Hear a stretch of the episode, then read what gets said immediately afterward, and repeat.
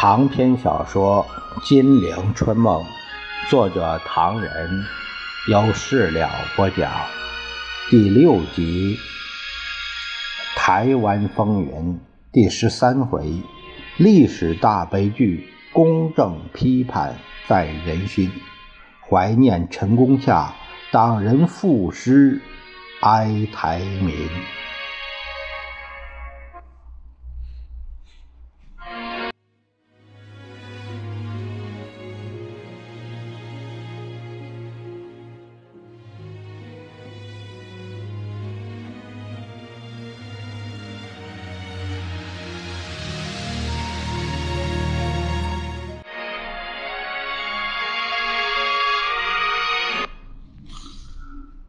咱们书接上回，话说蒋介石读到西西系统所掌握的报纸《申报》，台北特派员江慕云在为台湾说话中所写的“二八事件”，煞费沉吟。只见上面写道：“民国三十六年二八事件，台湾的大悲剧，历史上的大悲剧。这个血泪写成的悲剧，教育了台湾人民。”也教育了从大陆来的外省人。这个悲剧否认了行政长官陈仪管理台湾的政策，而反而选择了更坏、更糟的政策。西西在围攻陈仪，而此人却在肯定陈仪，为之何故？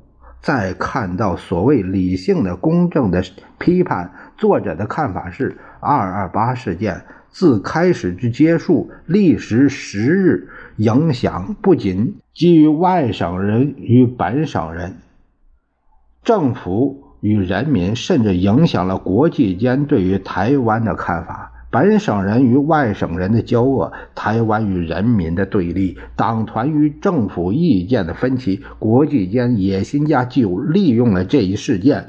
夸大渲染、曲意宣传，直接间接影响了国际间对于中国光复台湾的观念。以死伤的惊人数字和普及全台湾各阶层而论，实在不是一个平常的地方事件。当局虽在开始想以地方事件谋求解决，并图封锁消息，可是事态愈演愈险，终至。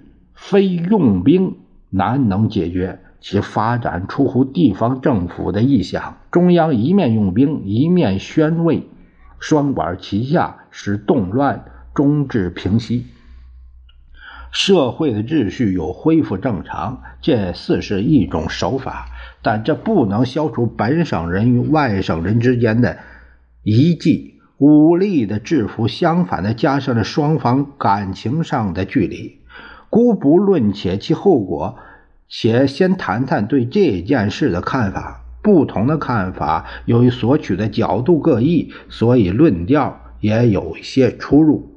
第一种看法是潜伏的共产党煽动起来的。官方说是台湾光复后，共产党又死灰复燃。该党于民国十七年成立，初。称为台湾民族支部，受东京日共中央指导监督。十九年赴于上海共产国际东方局及中国共产党首领瞿秋白发生关系，继续在岛内组织各种工会联盟，扩大活动。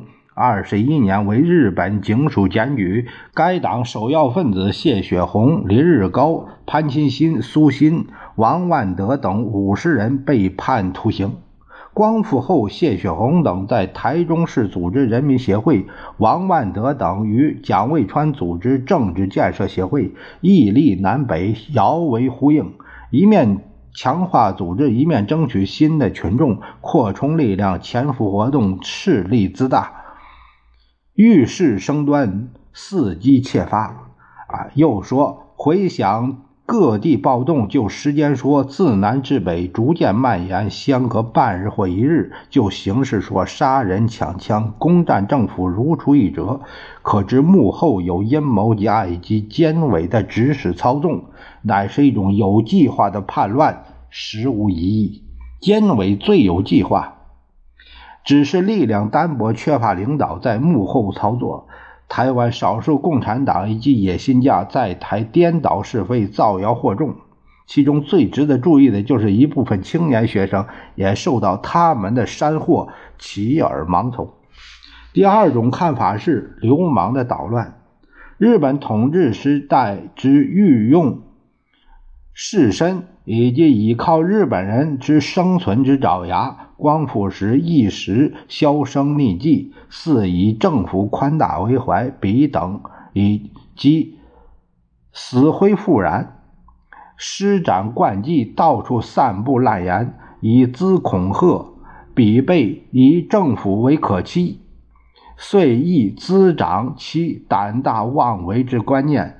此外，过去流落省外之台湾浪人，台语叫卢曼，光复后出返家乡，烈性未除，盛昌打倒外省人。台人治台以及高度自治之口号，流氓来势凶残，持着刀枪到处示威，集团行动如置于战地，似此不见减轻，反愈加扩大。军宪警表现力量薄弱，与流氓暴徒开始做组织性的全面暴动。第三种看法为的是。争取政治民主，有道光复之初，台湾同胞欢天喜地，因为他们以为解放了。解放的意味是自作主人，他们想政治该自由了，经济该好一点了。据知事与愿违。中国统治一开始，在台湾人眼中就是另一殖民地统治方式，不过日本人换来外省人而已，大权紧握外省人手里。贪污舞弊不免，官僚习气不免，行政无效率，技术上空谈。只见公文来，公文去，纸面计划一堆，开口理论一套，实际上做事儿极为低能。土地、银行、房屋、工厂、交通工具，统统的落在政府手里，可知掌握台湾人的命运已由日本人译为中国政府了。光复后，台湾贸易虽仍保有。出超，这个，但是那是无出入搜刮。宋子文向台湾要糖、要煤、要米、要要这个要那个。台湾省人民对长官公署开始存着极大的希望，他们希望生活安定，物价不要太大的波动，政治上上轨道，社会秩序要安宁。可是事实却事与愿违。台湾人民怨恨政府，部分是由于贪污政治所集成。台湾的政府有着妨碍人民生活的措施：第一，失业人数增加；第二，各业统治，斩断人民的生计；第三，米粮外溢，引起粮荒；第四，限制进出口商，使商业停滞；第五，烟酒印刷业的统治。呃，这等等，这些是台湾政府对台人致命的打击。台湾人民走到了生活的绝境，他们不得不斗争，这是千千万万人民的要求。当时有人问什么人组织他们，我可以说，唯一的组织者就是不良的政治。他们斗争方式是多方面的表现。这三种看法都记录着，让大家理性做公正的判断吧。台湾人有其特点，亦有其优点。他们乐于守法，善于要求，具有热带民族现实主义的性格。说阿尔巴是台湾同胞有组织、有计划反抗政府的暴动，不如说是集思发端，将各阶层所有对政治的不满变为鲁莽地提出关于改革现实的要求。打头阵的流氓死掉了。代表流氓之流氓的知识分子，一部分隐姓埋名的跑了，一部分委屈的待下，共利用捧捧场事件，使这批人倒下去，成了可怜的人。还有共产党人要求高，倒给机会让他们表现像传奇中的人物一样。他们退到深山里去了，流亡到海外去了。多数人民则黯然无言。沉默了，在怀念成都醇厚的老人题下，副题竟然是“怀念陈怡。海外有孤岛，绝名曰台湾。成功首开辟，约三百年间，民多闽越籍，筚路起荒山。众族耕斯土，其乐也闲闲。甲午清师前，城下猛马关。朱牙清阳气，直气一旦完。弃民如逐尘，十日望赐还。已有寇降符，何福庆朱还？轮椅五十载，重重事汉云关。福者兼携右，结成迎上官。台地原附属，民情亦易安。倘得贤良吏，卧治复何难？奈我住新贵，叔宝无心肝。大力作威服，小利成凶残。大小交于利，攘夺生事端。因夺淡巴如，杀人若等闲。老妇命寻此，横死在世还。群华素大利，末世不相干。魏氏猛如虎，灭此朝而参。伏尸数百倍，流血色斑斑。市民如草芥，乱草立铜山。官时逼民变，全台卷狂澜。宜昌而百壑，复至同秸秆。贪人上失位。四出四其间，呜呼！我执政，欲立何其宽？贪利而无民，民心尚未安。这是梁继水的哀台民。呃，这个我们可以看到，他主要是说。台湾人民呃回归祖国之后，又受到这个贪官污吏的倾轧，以至于发生了二八的事变啊，这是是这样一个基调。读了之后，无限的感慨。有人在为行政长官陈仪叫屈，陈仪长官也是二八事件而牺牲。他带走了满腔的热望，也带走了他的五年计划。陈毅长官临去曾坦白地陈述他内心底的隐痛。他引用历史的事实来说明反动势力的滋长。他列举秦汉宋各时代的历史，当推行新政时。利弊遭遇大反动，虽然新政策还在推行，他指出有三种人：其一是有作为的改变时代环境的前进的人物；其二是坏人权奸；其三是多数不大不好，写写漂亮文章，说说牢骚话。这种人在两千年来旧环境里不打紧，现在就不行，要讲宽大，要进步。他更以英国为例，说明多数人民具有力量。苏联政府亦可以约束人民，而在中国，一种为多数人民谋福利的政策不一定能得到多数人民的拥护。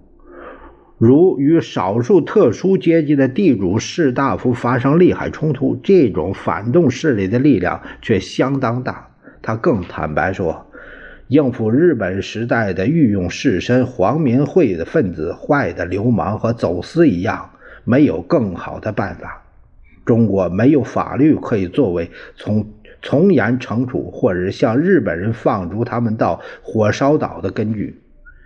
送进法院拘留两三个月便释放了，这样只是迫使大家不认真处事、马马虎虎，这样坏了下去。要求政治改革革新。是不容易的。陈毅长官没有希望台湾弄得不好的理由，他有理想，他理想的台岛真正实现三民主义作为三民主义的实验园地。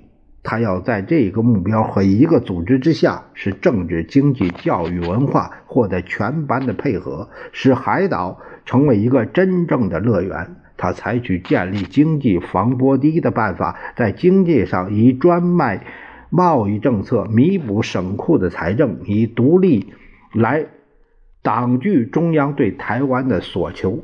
以政府的经营工厂发挥生产效能，运用大量资金从事复兴建设，也企图以政府的土地交给佃农集体耕种。他反对台湾驻兵，绝不希望，而且不必要以军队来增加台湾人民的麻烦和负担，认为这不是征服的土地。他有理想、有计划、有魄力，应该深受台湾人民的拥护。而事实竟不尽然。他亦坦白地承认，他接诸的政策所走的路线，他的干部不尽了解。他为台湾辛苦，个人不谈享受。他信任他的干部，干部却不能个个能成为他的能干的执行者。少数干部更看准他用人不疑的弱点。滥用职权，只为自己打算。虽然他不时教诲下属，但多是枉费苦心。二八事件最紧张的时期，他接见好些青年学生，经由李泽一顾问交谈时，学生愤愤然地要求改革省政后。他花了一小时时光向学生解释三民主义的理论，这不是一种战略，故作镇静，而令人感到他是一个成笃的醇厚的老人。且看台湾人吃鸡蛋的方式：台湾气候酷热，鸡蛋容易变坏，吃鸡蛋的时候，鸡蛋要一个个的分开来打。倘若不如此，那就是打了一个坏蛋，全部的好蛋都冲坏了。陈毅长官知道吃鸡蛋，但还未知道台湾人的吃法。也就是说，多数干部帮助了他，少数不成器的干部就将所有的都冲坏了。这是李泽一的看法。陈毅长官有他的苦衷，干部不完全能执行他的政策。不能贯彻他的意思，尤其是下级干部。举个例子来说，他说专卖局查缉私烟发生误伤人命的不幸事件，缉私的技术尚欠注意，缉私人员没有照我屡次不准带枪的命令，以及警政机关事前不能防患未然，临时又不能断然所应急的措施。处理黄民会分子以及海外送回来就是被日法征兵的那一些台湾同胞，使他犹豫对一些台湾问题对策的决定。他曾叠次的请示中央，中央对于他始终未有指示。动乱的危机在滋长，社会秩序一下子被破坏了、摧毁了。台湾财政不养给中央。中央却要海岛的物资，接收时就是一笔十五万吨的糖，物资运出海港去了，岛内的经济萎缩下去了，厄运把人民的幸福带走了。陈长官要建立一个经济的安全地带，也不可能啊！陈长官临行时说：“台湾同胞慢慢的会怀念他的。”不错，在目前的情形下，已有人在怀念他这位成都醇厚的苦干的老人。蒋介石对上述似有所悟，又似无所动，他感到越来越头痛。这正是陈毅未讲背黑锅，沉重痛苦，没法说。